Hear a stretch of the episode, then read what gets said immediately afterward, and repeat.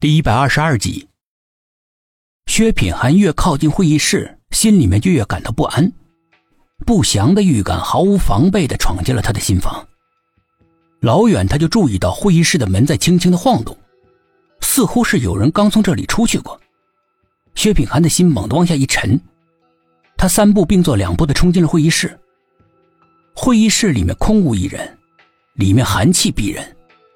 薛品涵懊丧的一拳击在会议桌上，猛然间，他整个人似乎被定住一样，鼻翼微张，极力的捕捉着空气中若有若无的一丝香气，玫瑰花的味道。他良久无语，转过头，向沈志远他们看过去，独独没有看到田梦的身影，心里面顿时疑云叠起，他收敛住心中的猜疑。田梦呢？他看着苏应真，平静的问：“啊，他上卫生间了。你知道的，女孩子每个月总有几天很麻烦的。”苏应真的回答好像是太过了，而且也不符合苏应真以前说话的口吻。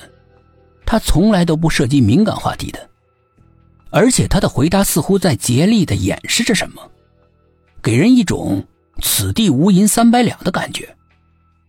薛品涵的心里面又多了一层疑云。他装作漫不经心的样子，暗暗的审视着苏应真。自从从修理厂回来之后，不知道怎么的，薛品涵一直都觉得他很陌生。虽然眼前这个苏应真看上去跟原来的苏应真毫无分别，迷人的俏脸一点都没变，但是眉宇间散发出来的气质却迥然不同。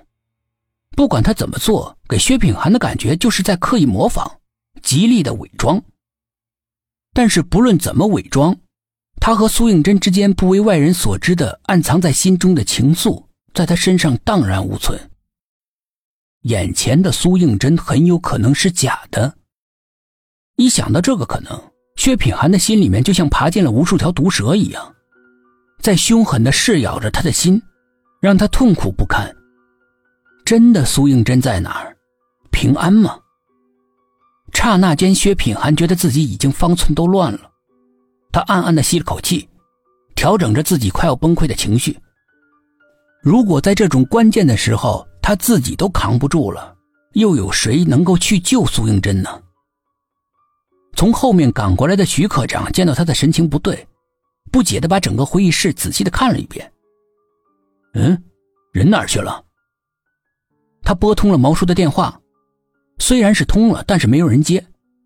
众人盯着他的目光，由满含着期望变得无比的失望，一时间冰火两重天，每个人的心里面都不好受。就在徐科长准备放弃挂掉电话的时候，里面突然传来了一个女人得意洋洋的笑声。那个笑声很狂妄、阴森、寒冷。徐科长吓得浑身一抖，手一软。电话掉在了地上，摔在地上，清晰的啪嗒一声，像一颗炸弹炸响一样，震撼着在场的每一个人的心脏。所有人的脸色均是一沉。毛叔肯定出事了，赶快查查进出的监控。薛品涵对着痴傻一般的徐科长说：“徐科长还沉浸在刚才的恐惧之中，已经丧失了思考能力。薛品涵怎么说他就怎么做。他带着他们来到了保安室。”但是监控里面根本没有任何可疑的地方。看来猫叔并没有出去，他还在鉴定科。薛品涵肯定的说：“我们现在要做的就是调集所有的力量，把他给找出来。这个没有问题。”徐科长这个时候稍微恢复了一点理智，马上协助薛品涵。所有的人被召集起来，在鉴定科搜索猫叔。薛品涵还调来了一只警犬加入搜索。警犬闻了闻毛叔用过的东西，开始寻找。然而毛叔就像是人间蒸发了一样，生不见人，死不见尸，怎么都找不到。难道是自己判断错了？薛品涵陷入了沉思之中。沈志远他们全都一无所获的聚拢在他身边，个个都是垂着头，无精打采的。这个时候，警犬也结束了搜索任务。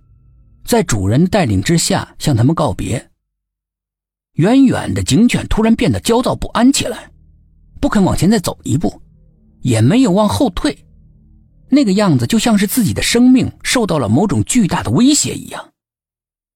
接着，警犬静默了片刻，突然用力的狂吠了起来，声音在走廊里面不断的响起，听的人心里面莫名的慌慌的。警犬的主人百般抚慰呵斥，但是没有任何作用。